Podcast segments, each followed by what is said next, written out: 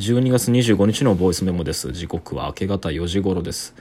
元気いっぱいです。なんでかっていうと今日は運命の日だからです。えっ、とね前回の録音でも話したように今日はですねえー、めちゃくちゃ短期間での練習となってしまいましたけど、まあ、僕が、えーと、日頃遊んでいる格闘ゲームの「ギルティギアストライブ」っていうゲームがあるんですけどでこのシリーズはね僕はこう20年以上遊んでいて あの何も誇れないキャリアですがあのその大会が今日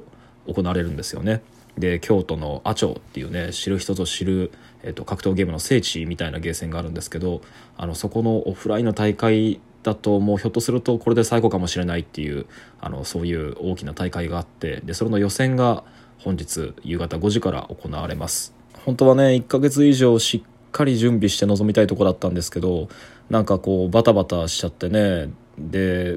僕も 職業がプロゲーマーってわけじゃないからこれに丸一日費やす日っていうのがなかなか取れなくて不安がいっぱいあるけれどもまあ今日は秘策を用意したのででその秘策について喋りたいと思います。っていうか これ何の録音なのか分かんないけどあのねクリスマスの夜に一体何撮ってんだって話ですけど記念すべき第50回目のねボイスメモはあ僕が思う格闘ゲームにおける勝負の哲学みたいなものを、えー、取っておこうと思います。これはねとっておきですよ。結構いい話だと思います。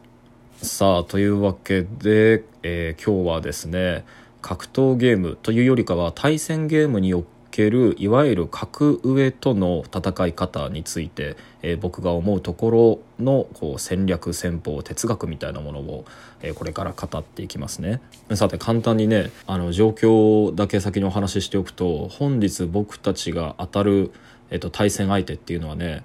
あの冗談みたいな話なんだけどあのなんでよりによっても関西に遠征してきたんだっていうぐらいもう冗談みたいに強いチームでえー、まあ、名前は出さないですけどこのゲームって長らく日本勢が強かったんですけど今作はもうあの世界大会開くとベスト8ほとんど韓国勢っていうぐらいに韓国の人がすごい強いんですよね。で韓国のプレイヤーで現状最強と言われているプレイヤーっていうのがなぜかこのタイミングで日本に来ていてであの京都のあの僕の地元のゲーセンで予選に出場すると。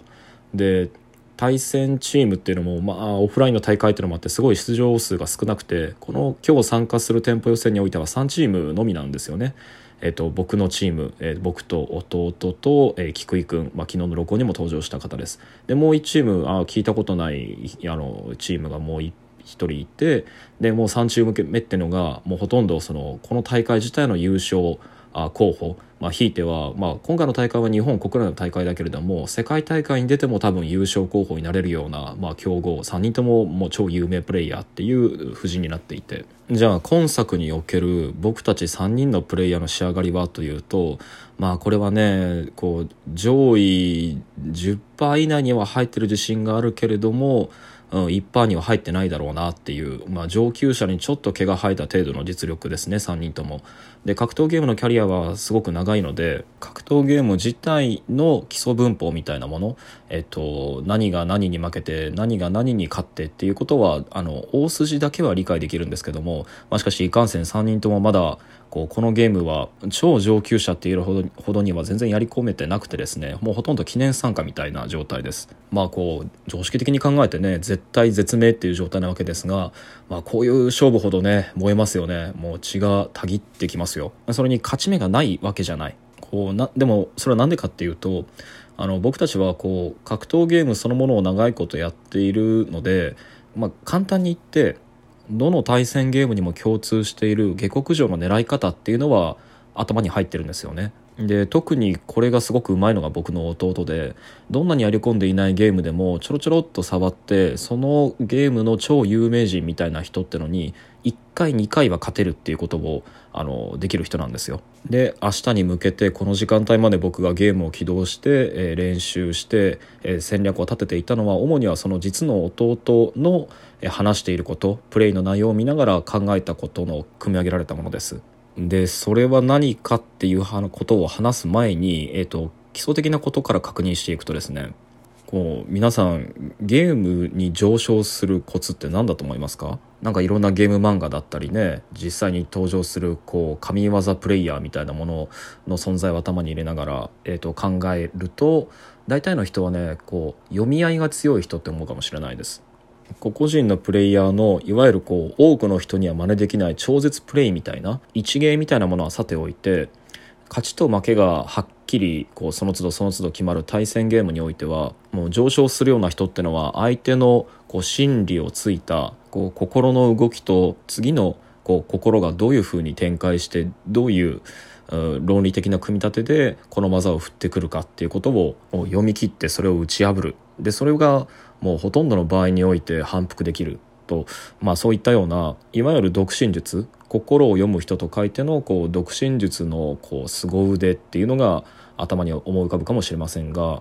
それは僕の考えでは半分当たっていて半分間違ってると思います。というのも一流のプレイヤーたちの上昇のコツっていうのは、まあ、僕が見てる限りにおいてはでそして僕自身もプレイしていて明確にこう上昇ができてるあのほとんどこの人には勝ち越せてるっていう場合には何が起きてるかっていうと、まあ、そこで行われてることっていかに読み読み合いを減らすかってことなんですよね。これはどういうことかというとあのこれは比喩で持ち出すのではなくて本当に先日もらえば全ての対戦ゲームっていうのは僕はじゃんけんに修練すると思ってるんですよ、えー、じゃんけんっていうのはグーとチョキとパーを揃えるゲームですよね。でここがまずね第一段階なわけです。まずゲームの上達が上手い人っていうのはどのような対戦ゲームにおいてもどれが結局グーでどれが結局チョキででどれが結局パーなんだ。でそしてグーチョキパーの力関係どれに勝ってどれに負けてどれとアイコなのかっていうことを抑えるのがすごく早いんですよね。でまずこのじゃんけんの基礎文法グーチョキパーとその力関係を抑えるっていうのが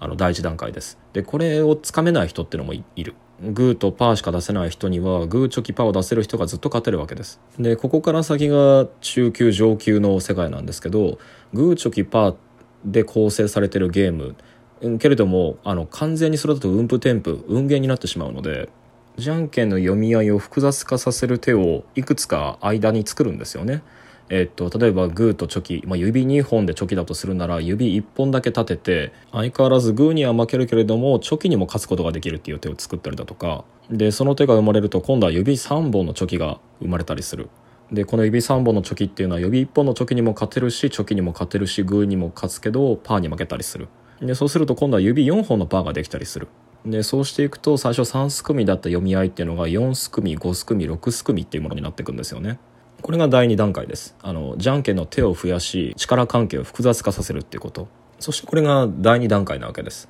あのこのじゃんけんの複雑なこう新たに生まれた手数っていうのをあの知っていてなおかつその力関係を理解して使えてっていうこと。もうこれはもう調べ物と知識っていうものがあのものを言う段階なんですけど。ともかくこれを知らないでいるとグーチョキパーだけで戦うことになり負け続けると。さあこの第2段階でさらにじゃあいかに上昇するかっていうと次に関わってくるのが単純に指の開きだけで6パターンか。で指の組み合わせの個別性も含めると20パターンになるのかな。ともかくこう手数が増えすぎたじゃんけんになったことで実はこのじゃんけんっていうのは勝ちやすい手勝ちやすい手負けやすい手の間の確率分布っていうのが微妙に偏ってくるんですよね。第3段階はここです。最大20パターンになったじゃんけんの手の、えー、勝敗分布率みたいなものをあの頭に入れて、えっと、1手目2手目に出す技の優先順位っていうのを考える。ここが上級者の世界です。でここからがさらに超上級者の世界第4段階なんですけどまあもうここまで言えば、まあ、の予想がつくように20パターンのじゃんけんの手の中でその確率分布を意識した上で手を振ってる人たちっていうのは規則的なえーと、手の出し方をするのでつまり第4段階に到達してる人同士っていうのはこうその確率に裏打ちされた手の出し方を見てお互いが対照的な読み合いのステージにいるっていうことを確認するんですよ。で必然的にそういう人間っていうのはとても数が少ないので、えー、ここでようやく個人単位の確率分布手の確率分布っていうのを、まあ、癖ですよね頭に入れる段階っていうのは来るわけです。まあ、そういった第4段階、まあ、つまりこの最終段階によってはあのそれぞれのプレイヤーが個別に持っている癖に応じれているじゃんけんの手の出現頻度っていうのを細かにパーソナライズされたデータっていうのを頭の中にどれだけ持つかっていうのが価値に関わってきます。えー、ここで最初の話に戻るとえっと、対戦ゲームにおいて読み合いが必要だってのは半分あってて半分間違ってるっていうのはまあ、まさにこういうことで誰かが誰かに上昇しているっていう瞬間っていうのはもうそれは読み合いをしてない時なんですよね。負けてる方にとっては一個一個うんぶん添付賭けになってるじゃんけんなんだけれど勝っている側にとってはこう一方的に勝ち続けることのできる手数の違うじゃんけんを仕掛け続けているっていう状態なんですよ。でこの最終段階にまで至った同等のプレイヤー同士で最後の最後に行われるのがいわゆる読み合いという世界でけれども僕が見てる限りでは超一流のプレイヤーっていうのはこうこういう対戦になるのを死ぬほど嫌います。まあ、なぜならこれはもうあのババ抜きで1対1になった時のことをよく考えれば分かるようにそれは極めて自己言及的で偶然に満ちたこう被害妄想のようなゲームになっていくからですねさてでは超状況に対して第一段階例えば中級者